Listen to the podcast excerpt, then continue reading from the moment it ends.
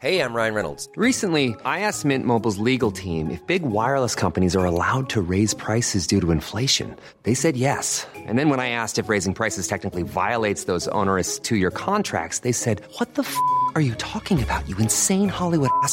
So to recap, we're cutting the price of Mint Unlimited from $30 a month to just $15 a month. Give it a try at mintmobile.com slash switch. $45 upfront for three months plus taxes and fees. Promo rate for new customers for limited time. Unlimited more than 40 gigabytes per month. Slows. Full terms at mintmobile.com.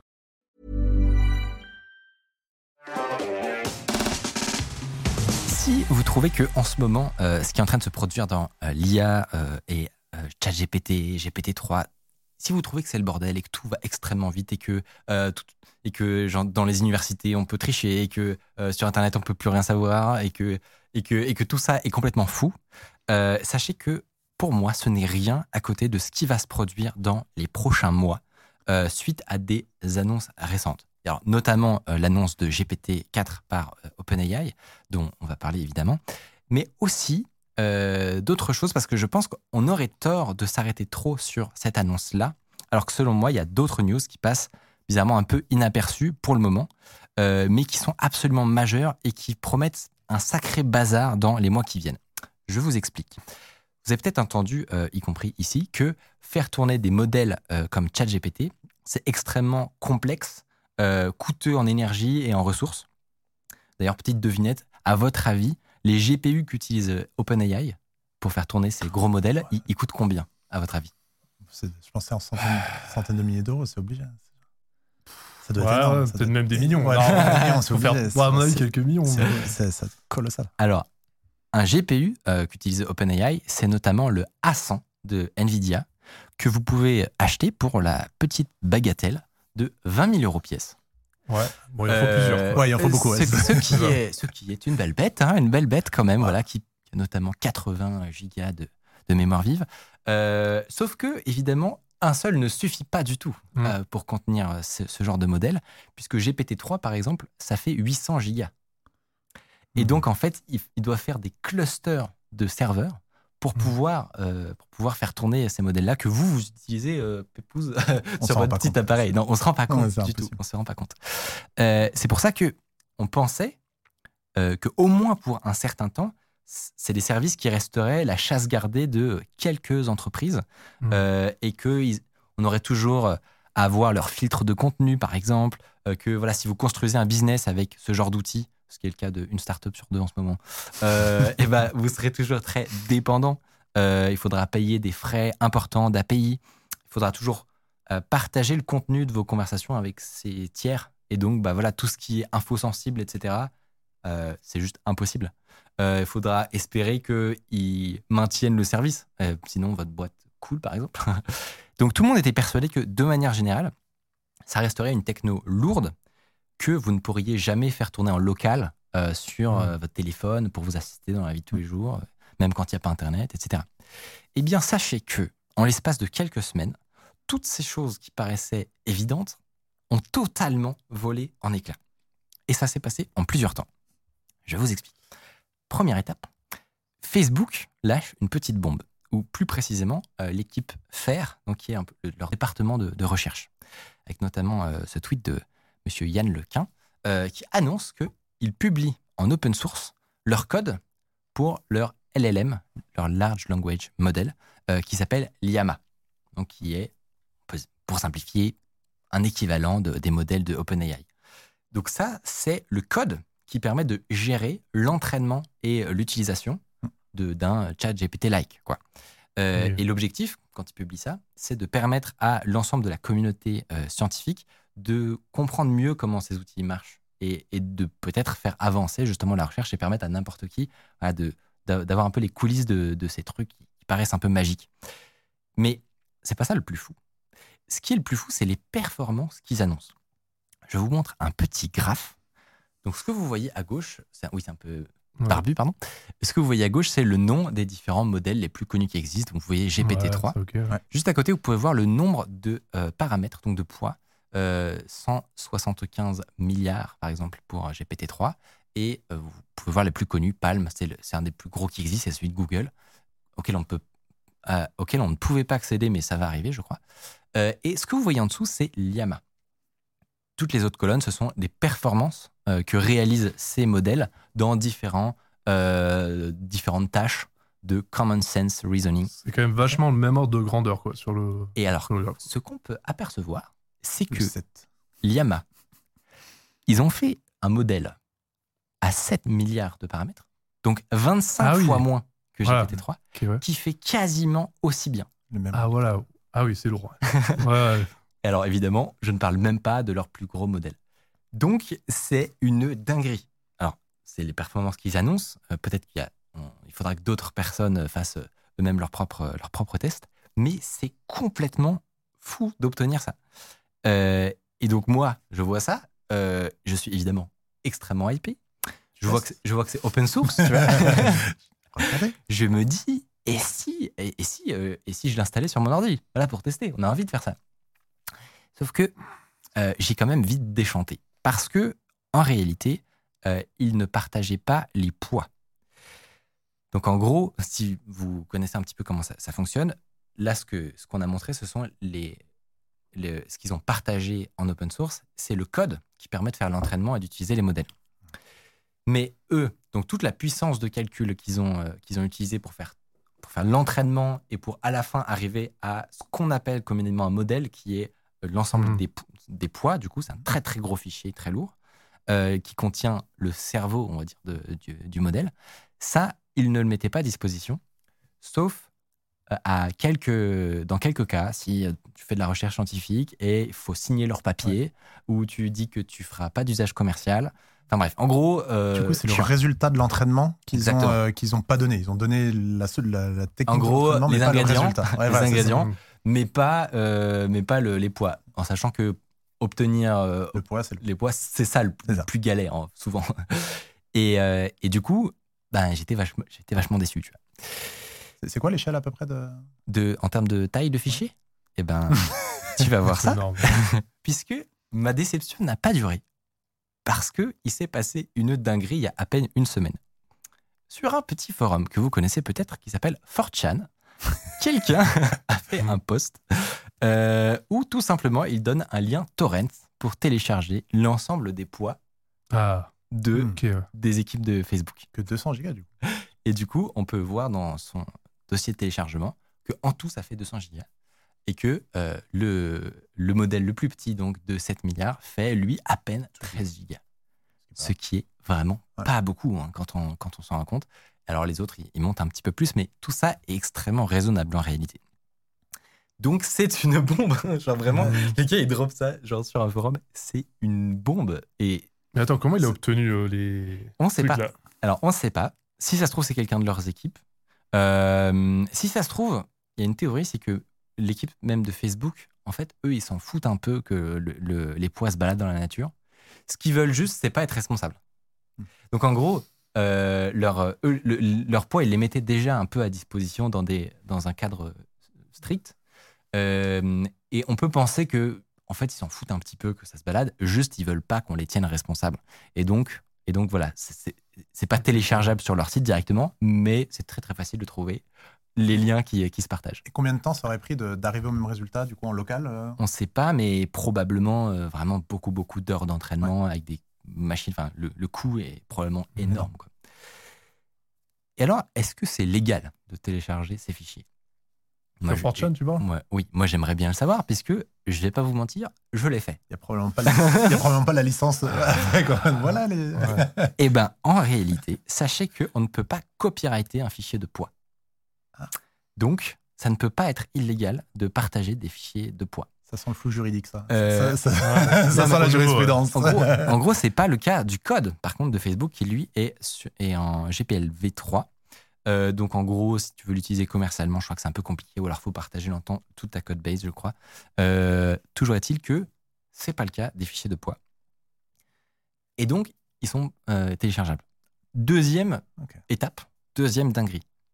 Sauf que c'est pas non plus jouer. Moi, je, je- je- je le sais parce que je voulais le faire tourner sur mon ordinateur pour ce soir, donc c'est pas. Euh, c'est pas si évident de faire tourner le projet. Il faut le bon matériel, etc. Euh, moi, j'ai un Mac, voilà. Sauf que Vraiment, les, les étoiles se sont alignées pour que cette chronique soit possible. Je vous un autre forum. Sans déconner. Il y a un gars qui s'est amusé à réimplémenter les, les modèles, enfin le, le, le code de Facebook en C++, euh, qui était déjà connu pour avoir fait une version compatible de Whisper, qui est un, un modèle d'OpenAI pour du speech to text qui paraît ultra ultra bon, euh, et qu'il l'avait implémenté pour qu'il soit compatible notamment avec les MacBooks. Moi, je l'utilise sur mon, sur mon Mac, c'est trop bien en local pour faire du speech to text. Et il a sorti ceci, Liama- Liama.cpp, projet qui n'est pas passé inaperçu sur GitHub et qui a instantanément explosé, euh, et qui permet à n'importe qui de faire tourner les modèles euh, de Liama. Je ne vous l'ai pas dit, mais le modèle de, du coup de Facebook s'appelle Liama, vous l'avez vu de toute façon. Euh, et notamment, c'est parfaitement supporté sur Apple Silicon, ce qui veut dire, mesdames et messieurs, que je, je vous propose de faire une petite démonstration là, Allez, maintenant, on est chaud. Allez, ensemble de ce petit bijou. Donc je, l'ai- je, vous, l'ai- je vous disais, j'ai téléchargé le torrent. Euh, bon, J'espère que je vais pas aller en prison. hein, a- Mais je, C'est pas du tout diffusé sur Internet de toute façon. Non, c'est pas diffusé. Personne ne n'est au courant. ça tourne sur le CPU. Donc voilà, il n'y a pas besoin d'avoir une énorme carte euh, Nvidia. Là, je- la preuve, j'ai juste mon Mac. Et, euh, et tout simplement, on a une petite fenêtre de terminal qu'on va vous partager. Voilà, ça c'est sur mon, euh, mon, mon ordinateur. Et on peut parler avec notre propre assistant virtuel. Alors vous voyez, Ah, on lui a donné une petite, euh, une petite euh, introduction pour qu'il se mette dans la peau d'un assistant. C'est un peu comme ce que font ChatGPT Ouais. et compagnie. Et donc, bah, je peux lui dire ce que je veux. Voilà. Hello. Donc en gros, tu as ton Ah. propre chatbot de façon décentralisée, entre guillemets, sur ton local. Bon, alors, je vais juste le relancer parce qu'on l'a préparé longtemps avant. la- En termes de vitesse de, de réponse, etc. Donc là, je lance le modèle. Il charge. Ça prend un tout petit peu de temps pour, pour charger. Et là, je peux lui parler. Deuxième tentative. Ah, How are you? Fine. voilà, bon, jusque-là, ça va. Euh, Qu'est-ce qu'on peut lui demander?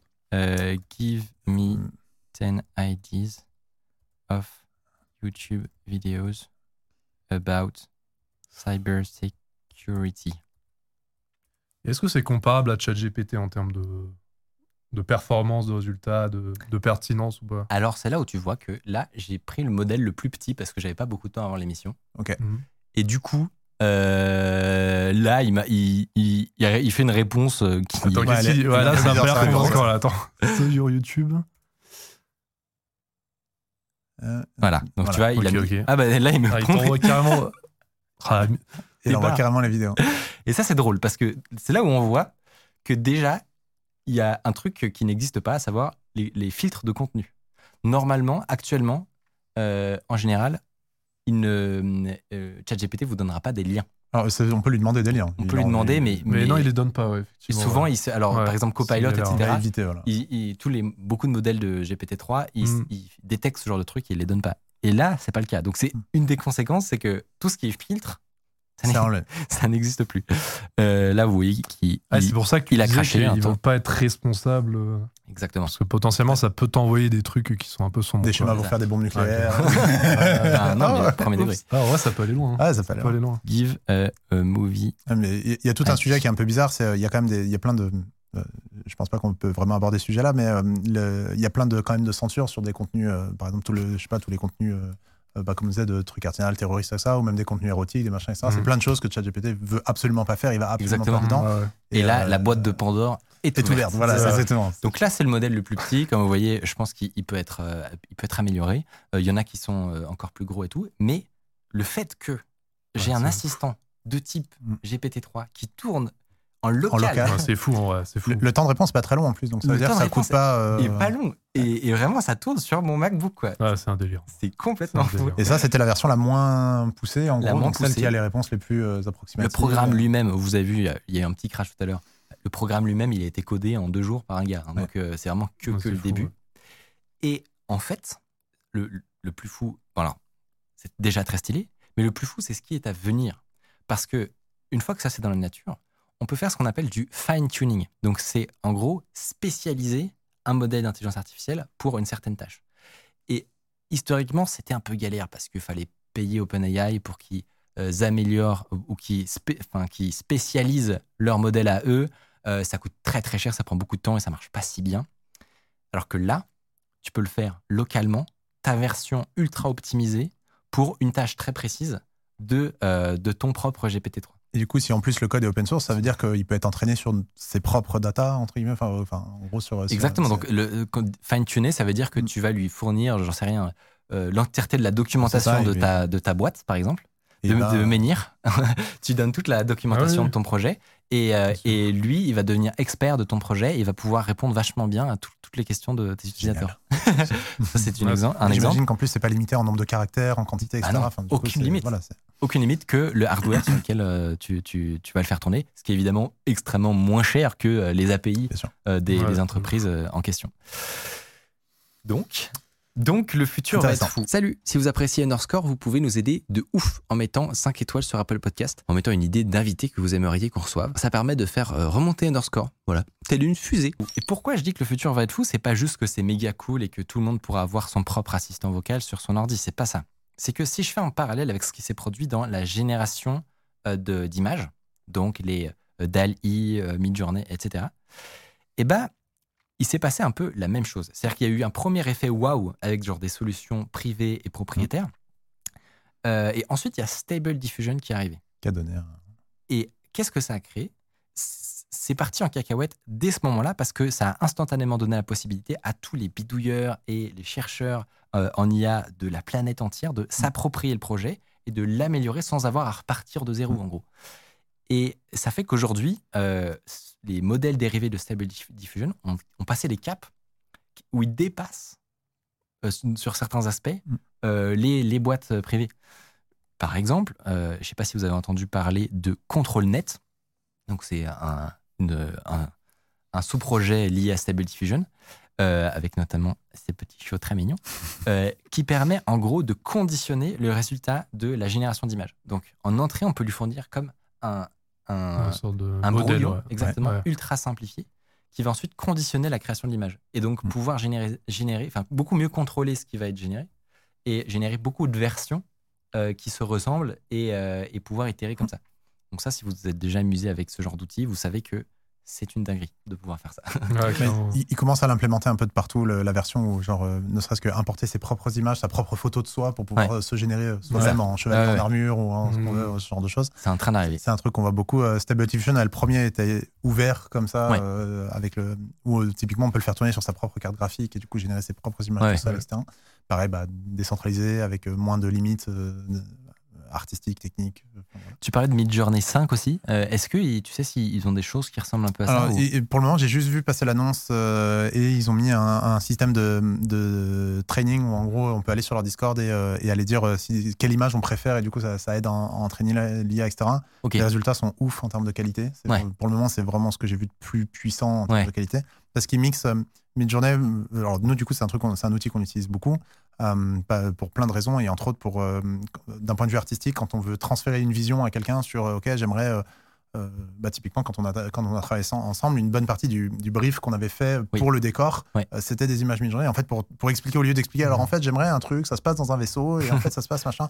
Et en fait, à l'écrit, ça, c'est beaucoup plus complexe que de juste mettre, bah voilà, il y a trois images, j'adore le mood de celle-là, j'adore l'ambiance, enfin, le, le, le- Ah le- le vaisseau de celui-là, et machin.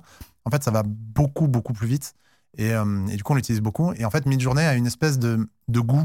C'est un peu difficile à expliquer. Oui. Mais en gros, il, il fait des images plus belles que, euh, que les autres. Ouais. Euh, Dali était beaucoup plus spécialisé sur de la photo. Et du coup, il- artistique, quoi. Il, rend, voilà, il rendait les photos très très réalistes que Ouais. Midjourney avait beaucoup de mal à rendre Mhm. de la photo. Ouais. Mais sur Midjourney, par contre, il y avait beaucoup de. bah, le, le- on, on le voit là à l'écran, les, les, les, les images sont, du- sont très bien composées, sont, sont Bah, très belles surtout en depuis termes la de lumière. V4, d'ailleurs. Depuis Ouais, la La V4, V4, c'est putain. vraiment Et la balèze, quoi. V5, la V5 elle, est, elle, est, elle est folle. Enfin, Ouais, c'est genre, c'est, c'est, c'est, c'est- c'est c'est vraiment très très C'est, je pense que c'est un peu la différence entre un, un modèle qui est euh, très opinionated, je sais pas comment on dirait en français, mais, euh, mais qui a un, un- Orienté. un prisme Ouais. Et, euh, et, et un prisme pour faire du beau, mais du coup, tu peux peut-être moins le tweaker dans, dans ses entrailles, quoi. Mm. Alors que Stable Diffusion, tu peux lui donner des pavés de 500 lignes Et en- et, et- et il, va, il, va, il va suivre ce que, tu- ce que tu Je, crois que j'avais vu aussi un truc où les coûts de Stable Diffusion pour le moment étaient plus élevés que ceux de Midjourney parce qu'en gros, Midjourney proposait un abonnement qui était illimité. Oui. Et ce qui n'était ce qui était pas le cas de Stable Diffusion sur la version web en tout cas. Ouais. Et, euh, et c'était une, une grosse différence et je crois qu'ils le faisaient pas parce que le coût à l'image pour Stable Diffusion était très élevé Ouais, par ouais. rapport à Midjourney et du coup c'était un peu comment ça se fait que Midjourney ils y arrivent et on- enfin, j'ai- voilà je, je suis pas assez renseigné sur le Parfois, sujet mais euh, parfois la réponse c'est ils sont à perte. c'est possible c'est clairement possible Euh, alors, évidemment, je vous ai montré tout mon enthousiasme, et ça va permettre énormément de choses méga cool. Mais il y a aussi certaines personnes qui ont exprimé quelques inquiétudes légitimes, notamment Jeffrey Ladlich, qui est euh, une personne dans le, le milieu de la cybersécurité. Et euh, notamment, il n'est pas impossible qu'on observe une augmentation significative des spams et euh, de, des arnaques très très bien écrites Ça, c'est sûr. ouais. à toute cette histoire. Mais ils vont pouvoir lire tous les bouquins de psychologie euh, et, de, et de comment le cerveau humain fonctionne et ils vont pouvoir dire ah bah voilà c'est ça la meilleure façon de, Et surtout, ils vont personnaliser de les personnaliser trucs, à chaque Ils vont personnaliser personne, à euh, chaque ouais. personne, en ouais. fonction de chaque réponse que tu donnes il aura Ouais. pile poil parfaitement la bonne Donc, ouais, réponse en face et C'est ça. À très court terme, euh, du coup, c'est effectivement assez effrayant. Ce qu'on peut se dire, c'est que euh, c'était qu'une question de temps avant que ça n'arrive et que dans tous les cas, ça allait arriver relativement rapidement. Euh, et, euh, et- donc voilà, si vous voulez l'utiliser, eh bien, euh, c'est très facile. Vous pouvez télécharger liama.cpp. Vous pouvez trouver les modèles. Je vous dis pas comment, mais c'est très simple. hein. Twitter, Magnet, voilà. je l'ai dit, c'est bon. C'est vraiment facile à trouver. Et, et vous pouvez ça, essayer ça en local chez vous. Euh, pour votre usage personnel, pour votre boîte, Euh, faites-vous plaisir. Surtout que la, la- la licence, du coup, de son projet à lui, qui est une réimplémentation, elle, c'est du, du MIT, donc euh, donc c'est encore plus permissif. Voilà, abusez-vous bien. Les bons conseils de Micotte.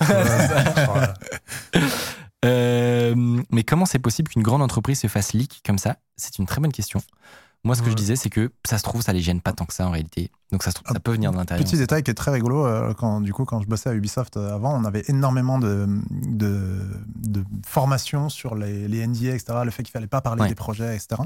Et euh, la stat qu'ils avaient donnée à l'époque, qui était intéressante, c'était ils avaient à peu près un leak tous les 1000 personnes au courant. Un leak majeur, toutes les 1000 personnes au courant d'un projet. Et du coup, ils s'attendaient, si par exemple, ils faisaient un playtest sous NDA de 10 000 personnes, par exemple, euh, 10 personnes, ils s'attendaient à avoir à peu près 10 leaks. Et du coup, il y avait une équipe qui était chargée d'aller fouiller Internet dans toutes les langues pour, pour juste aller scouter les, euh, les, les gens qui leak sur les forums. euh, En général, les gens, ils- souvent les gens qui leak, c'était pas forcément des gens très euh, malins Ouais. et qui du coup allaient le mettre sur jeuxvideo.com en mode euh, euh, voilà, j'ai pu tester, regardez, j'ai pris en photo avec mon téléphone portable. Et, c'est machin. Ouais. Et, euh, et du coup, ils allaient pour, pour contacter jeuxvideo.com, toutes les plateformes, il y en avait plein, dans, tous les, dans toutes les langues pour empêcher les leaks, pour essayer de, de limiter les leaks de, de data, parce que ça peut être très destructeur. Et ça peut aussi être euh, des gens dans le groupe de personnes autorisées, les insiders, qui avaient accès au poids et qui, euh, qui les ont partagés. ça, des Voilà, gens mécontents qui sont partis de la boîte et qui ont envie de machin, des gens. enfin, en fait, il y a toujours, il y a mille, euh, Il y a mille raisons il y a de- mille raisons de faire des leaks. le Alors peut-être que ça a fait paniquer OpenAI, euh, ou simplement que c'est le hasard du calendrier, mais on a évidemment très rapidement eu des nouvelles de cette entreprise, puisqu'ils ont annoncé GPT-4, euh, leur nouveau modèle. La question étant, est-ce que GPT-4 est également une, une révolution? Et, euh, et est-ce que ça vaut euh, tout le, bruit qu'on a autour de cette nouvelle? Je vais vous faire un tout petit condensé des nouveautés. Euh, et après, je vous parle d'une petite expérience que j'ai fait aujourd'hui avec GPT-4 qui m'a aussi fait pas mal halluciner. Donc, c'est pas non plus. Enfin, vous allez juger si pour vous c'est un, game changer, si, vous, si vous avez un peu utilisé ChatGPT, ou, euh, ou si c'est euh, pas si fou. Moi, je me suis am- amusé à démonter ChatGPT sur ma chaîne, donc euh, Ouais. on va te dire si, si c'est bien ou pas. Et ben, je pense que moi j'ai vu ta vidéo et je pense que ça va t'intéresser. Parce que, a- ouais, à mon avis, ça va peut-être répondre à certains de tes- des points que tu as fait. va voir, on va voir. Donc, euh, globalement, ils ont, ils ont sorti leur nouveau modèle. Il a été testé sur des examens américains classiques et il a l'air quand même très très fort. Sauf dans les, dans, dans les matières littéraires, apparemment. Voilà, c'est un domaine dans lequel il, gère pas bien. Mais si vous regardez euh, le petit graphe qu'on va vous partager, euh, en. Est-ce qu'on l'a le graphe? La régie. Panique en euh, donc en bleu, c'est GPT 3.5, euh, qui était déjà une version assez améliorée, et GPT 4 performe encore mieux dans un certain nombre de domaines. Donc il y en a où c'est à peu près équivalent, il y a un certain nombre de domaines où il va être encore Hmm. un sacré cran dessus. Et euh, donc parmi les, les nouveautés de GPT 4, il y a des capacités multimodales. Ça, c'est assez nouveau, on n'en avait pas encore beaucoup vu. Euh, ça veut dire qu'en entrée, on peut lui donner du texte, mais également euh, des images. Intéressant. Et ça, ça, ça déclenche des, des cas d'usage possibles intéressants. Donc, par exemple, euh, la démo classique, c'est qu'est-ce que euh, il y a d'étonnant dans cette image? Et euh, GPT-4 nous répond qu'il y a bizarrement euh, un monsieur en train de faire du repassage euh, derrière un taxi qui bouge. J'aimerais bien voir l'histoire de cette photo quand même. Ouais, là, il y a- il y a un suspense. Je sais pas ce qui s'est passé. mais- Mais c'est un bon, ouais. une belle démonstration d'un edge case ou voilà, Ouais. d'un truc très étonnant a- C'est un glitch dans un jeu vidéo. C'est C'est vraiment- qui est pourtant bien compris par GPT-4. Donc ça, ça c'est quand même En gros, il analyse l'image, Ah ouais, il arrive quand même à identifier l'élément qui est pas normal. quoi. C'est ça. Euh, avec un haut niveau de ouais. précision. Ouais. Donc c'est assez, assez stylé. Euh, et sinon, globalement, il va être vachement meilleur à, à toutes les tâches de, de logique et de, euh, et, de, et de déduction et de réflexion. Donc je ne sais pas si vous avez déjà essayé de, de- de poser des énigmes ou, de, ou des équations à- à GPT-3 mm, ou à ChatGPT.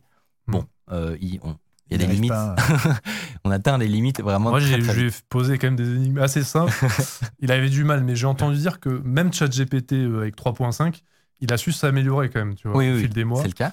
Mais je pense qu'avec le 4, euh, Exactement. En gros, euh, on passe un cap supérieur. Et donc, moi, j'ai voulu euh, tester ça pour savoir si effectivement c'était devenu vraiment mieux. Et j'ai, je l'ai utilisé pour un projet que j'ai actuellement, dont vous entendrez probablement parler un jour. Mais très concrètement, je vous passe le contexte parce que ce n'est pas nécessaire pour, le, pour le- l'explication. J'avais besoin de faire du, de développer quelque chose en Swift, donc sur, euh, sur Mac, euh, de, d'assez bas niveau. Donc, je ne sais pas si vous connaissez Metal, mais qui est le, le framework de vidéo de, de- d'Apple. Euh, et globalement, je, moi, je n'ai jamais fait de Swift de ma vie. Euh, j'ai jamais, euh, je connais pas du tout les, les frameworks vidéo. J'ai jamais fait de, d'open, euh, euh, d'OpenGL, j'ai jamais fait de Metal. Enfin voilà, tout ça, je, je n'y Mhm. connais rien. Je, je savais même pas ce- vraiment ce qu'était un shader il y a encore 4 ou 5 jours. Ça, tu le sauras. j'aurais, pu, t'appeler en fait. Du coup, euh, d'ailleurs, Metal, je connais que par ce biais-là. C'est Ouais, quand, on, quand on bosse sur du shader dans, dans, les jeux, dans le jeu vidéo et qu'on veut. Et bah tiens, est-ce que tu voudrais nous expliquer c'est, quoi un shader? Alors, le, le shader, en gros, c'est l'assemblage d'une texture, enfin, l'assemblage de plusieurs textures pour faire un- ce qu'on appelle un matériau. Donc, le, le matériau shader, c'est le même mot. Et en gros, c'est euh, par exemple cette table, la texture, c'est du bois, euh, mais elle a des petits creux, elle brille plus ou moins, est plus ou moins mate, etc. Et euh, elle va avoir, je sais pas, par exemple, euh, les cheveux, ils vont avoir euh, du, du Fresnel, ils vont avoir des choses comme ça, etc. Bah, ça, c'est du shader, en gros. Et, euh, et on peut faire des trucs de fou en shader. Parce que c'est difficile de, de vraiment comprendre, mais c'est, c'est en gros, c'est tout, c'est un peu ce que je pourrais dire l'état de la matière dans un monde virtuel. Et donc, la gestion d'un shader, est-ce que c'est des calculs euh, légers qui se font sur le CPU, par exemple? Oui, c'est ça. Faux Il y a, une, partie, euh, enfin, il y a une partie graphique qui est, euh, qui est, euh, qui est- c'est une partie compilation. Exactement. Donc, en gros, euh, pour vous expliquer, là, typiquement, moi, dans, dans le besoin que j'avais, euh, c'est un shader qui devait tourner euh, sur le, le GPU. Mm. Euh, et donc, c'est un langage. Enfin, voilà, c'est, on a accès à un, un ensemble très restreint de, de, de commandes. Je, je- je vous passe tous les détails parce que, honnêtement, je suis toujours pas beaucoup plus un expert que, que ce matin. Euh, voilà, ça n'a pas changé. Par contre, j'ai réussi à utiliser ChatGPT pour, de bout en, bout, développer un projet en Swift qui utilise le framework Metal, de développer un shader pour faire des trucs un peu sombres, à savoir de la conversion vidéo. En gros, je voulais récupérer de la vidéo en direct, en natif du SDK Zoom, pour l'envoyer à OBS en, euh, avec le framework Siphon. Ce n'est pas important. tu nous as perdu un peu, on- le- C'est pas, on s'en fout, on s'en fout. Toujours est-il que je, je pense, enfin, il est impossible que moi, sans ChatGPT, arrive à faire ça Ouais. avant Ouais. 4-5 mois, le temps de juste euh, apprendre un métier. Tu vois. Et en fait, euh, grâce à, à la nouvelle version de GPT-4, j'ai réussi, euh, aujourd'hui, là, vraiment à, à 15-16 heures, j'ai réussi à faire ces démonstrations-là en, en 4 jours. Et vraiment, genre, j'arrive pas, à- j'arrive pas à expliquer à quel point c'est fou. Genre, c'est une escroquerie. Je ne devrais pas pouvoir faire ça. Est-ce que du coup, euh, c'est lui qui a écrit ou est-ce que c'est lui qui t'a appris à écrire? Eh ben, c'était si- un ping-pong. c'est une, danse.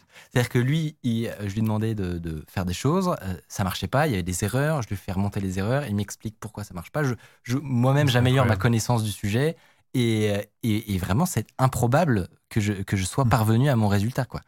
Et en gros, pourquoi je parle de ça dans ChatGPT, euh, dans GPT-4 Parce que j'ai remarqué que il s'est vachement amélioré pour générer du code. Avant, il générait du code où il y avait souvent euh, des, des, des pro- des problèmes, des erreurs.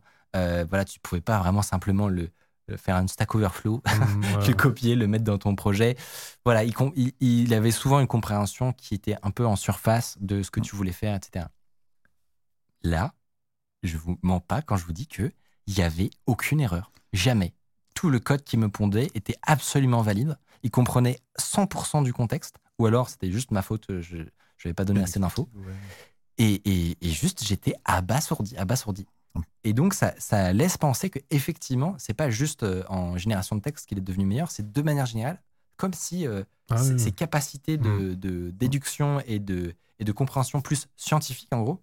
Je pense pas qu'en en- en littérature, il soit devenu meilleur, mais je pense qu'en en, en logique et, en- et dans le- les, les pans scientifiques, il est devenu vachement plus bon. Un, un gros problème sur la littérature pour le moment, euh, j'ai pas mal testé moi pour essayer d'écrire ne serait-ce que des poésies, des machins, des trucs très simples. En fait, ça reste très bateau parce qu'en fait, il a pas encore, enfin, en tout cas, ChatGPT, si je dis pas de bêtises, n'avait pas encore mangé la, la, la- la littérature. C'est-à-dire qu'en gros, il a pas euh, Ah ouais. les livres scannés entre guillemets de l'histoire de l'humanité. Et il y en a un paquet. Euh, il les avait pas encore absorbés. Donc c'était que, c'était en grande partie, enfin, j'exagère un peu, mais c'était en grande partie, il avait mangé Wikipédia, il avait mangé plein de trucs, etc. Mais en gros, il avait pas toute la data littéraire qu'on peut avoir, qui est même pas encore toute scannée. Google en a scanné une grosse partie. Mais, euh, mais euh, il y a, il y a- tout n'a pas encore été Ouais. scanné euh, dans les. Je sais pas si tu as déjà vu les vidéos de livres qui sont scannés, c'est Oui, assez hypnotisant c'est magnifique. D'ailleurs, si vous vous ennuyez, vous pouvez demander à ChatGPT de vous résumer des livres. Ouais. Et quand ils sont dans, ton, dans son dataset. Eh ben, il va être capable de vous en parler en long, en large et en travers. C'est une bonne expérience. Et, et je pense que, hum, pour, pour re- rejoindre ce que je disais, je pense que les, les gens ne réalisent pas, enfin là on parle beaucoup de ChatGPT, etc., parce que c'est nouveau, c'est rigolo, mais en fait, réalisent pas à quel point ça va vite, la vitesse d'apprentissage, à quel point c'est exponentiel. Mais oui. qu'en fait, plus ça va vite, plus ça va vite. C'est ça. genre, dans un an, On ne ce sera- capte pas l'exponentiel, Ouais, voilà, en fait. clairement. c'est dans un an, ce qu'on voit là paraîtra ridicule aujourd'hui, et en fait, dans deux ans, dans cinq ans, et en fait, c'est vraiment genre. Enfin, je pense que les gens enfin, ne, ne- ne s'imaginent pas quel impact va être c'est dur. les Ouais, IA dans mais leur le vie. pire, c'est plus dans 5-10 ans. Je veux dire, chacun aura son assistant personnel. Ouais, mais tu vas te lever le matin, tu vas lui parler, etc. Il va te répondre presque comme un être humain, tu vois, parce qu'au final, ce qui ressort, Mais c'est oui, mais- c'est entendable. Enfin, je veux dire.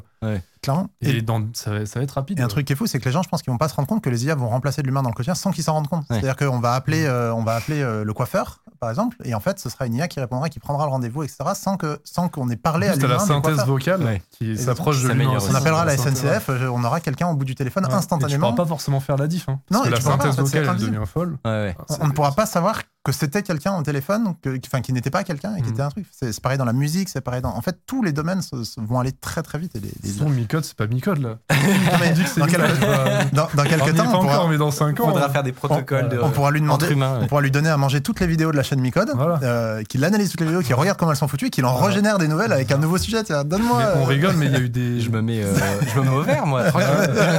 t'as eu des trucs de synthèse vocale, enfin je sais pas si c'est encore au point, où tu lui donnes en input euh, ta voix Ouais. ou des vidéos que t'as fait, tu vois, nous on pourrait faire ça, et en- il va te faire de la synthèse vocale avec ta propre voix. Et ouais, dans quelques années, euh, crois- actuellement, j'ai l'impression que ça marche vachement bien en anglais, par exemple. ouais, en Ça, anglais. en euh, français, c'est c'est ouais, c'est encore ça, c'est une question de. Mais bon, question d'années, euh, exactement. Nous, on, on en parle pas mal dans Ménière, du coup. euh, Ouais. enfin, on en parlera plus tard, mais euh, le, le- le côté synthèse vocale, etc. est- Et vous intéresse, aussi. ça évidemment. fait peur en passant. Et je, je voyais que ça débattait un peu dans le, dans le chat sur est-ce que du coup j'ai j'ai appris des choses ou euh, entre guillemets je me suis fait euh, assister? Est-ce que t'as juste pris des briques? Exactement, j'ai rien Ouais. compris. Et je dirais que alors c'est sûr que, euh, que eh, je peux en 4 jours je peux pas avoir. Mais après, tu un- sais un déjà métier, tu développer, faut quand même Oui, prendre oui, ça en compte, tu vois. Quand, sais. si t'es un novice, euh, Je sais déjà développer. J'avais même fait un peu d'objectif C, etc. Donc Ouais, euh, voilà, c'est pas non plus, euh, je débarque complètement. Mais euh, globalement, j'ai- j'ai- tu peux pas apprendre un métier en 4 jours. Mais je pense que juste en, en grâce à ChatGPT, parce qu'il faut, le, il faut avoir une certaine compréhension de, de ce qui sort, sinon voilà, ça, ça, marche, ça marchera Mm. jamais. Mais juste la vitesse d'apprentissage est comme décuplée. C'est- c'est comme si t'avais un prof. mais oui, Ouais, c'est ça. j'ai eu- parce que pour vous expliquer un peu de, un tout petit peu plus de contexte sur cette histoire, c'est que il n'existait normalement, moi quand je fais des recherches, un truc un peu shady, ça nous arrive tous, ou, ou vra- vraiment très pointu. Euh, T'arrives à un moment où il y a personne qui en parle dans les forums, plus rien. Personne qui en parle euh, dans, dans des documentations. On l'a tous connu. hein. Exactement. Le seul, le, le seul moyen, parfois, c'est même c'est de- d'utiliser des outils de recherche de, de code source. Je sais pas si vous utilisez ça, mais tu as des, des, Ah oui, oui, oui. des services qui scannent Ouais. l'entièreté de l'open des banques source. de données de code source. Moi, j'utilise Effectivement. SourceGraph, par exemple. Et en gros, tu peux taper des, des, des recherches avancées dans, pour avoir un tel langage et tel mot-clé. Et ça te permet de trouver les trois autres personnes sur la Mhm. planète qui ont eu besoin d'utiliser la même fonction que toi.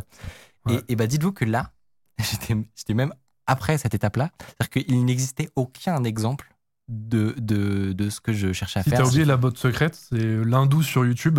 ah, ça, c'est- pour moi, ça, c'est Oui. voilà, c'est la petite secrète, juste euh, avant. voilà. Mais ça, tu vas pas trouver non plus. Non. Ça, c'est quasiment impossible. Sachant que c'est sur YouTube, ils scannent pas encore les vidéos YouTube. Voilà. Du coup, Et donc, il n'existait aucun exemple des deux trucs que je voulais faire, à savoir se connecter à Zoom et régler le- le- l'envoi euh, sur OBS, enfin bref. Et, euh, et, et donc, j'ai eu l'impression, cette expérience, j'ai eu l'impression d'avoir un expert ultra, ultra pointu ouais. sur son sujet, derrière mon épaule, constamment, que je pouvais, cool. ping Ouais. comme ça, là, tout le temps. Mm. Imagine, genre, c'est le, Mm. le truc que tu n'oses pas faire quand tu es un peu junior dans la boîte, d'aller Ouais, voir le senior constamment pour l'emmerder. Et, et ben là, tu l'as. Et et d'ailleurs, c'est rigolo, c'est ce que tu disais, le débat euh, un peu philosophique de est-ce que ça va rendre plus bête de, d'en fait, d'avoir accès à de la formation à l'infini, entre guillemets, ou d'avoir un prof tout le temps? Est-ce qu'en fait, on va pas juste lui demander tout le temps? Et il y, a un- il y a un gros euh, débat philosophique sur à quoi va ressembler notre, Ouais. notre, Mm. notre avenir si en fait on a accès instantanément à n'importe quelle connaissance de l'univers, Ouais. enfin que l'humain a collecté. Comment le, Comment est-ce qu'on va Comment le cerveau Voilà, va se transformer. Exactement.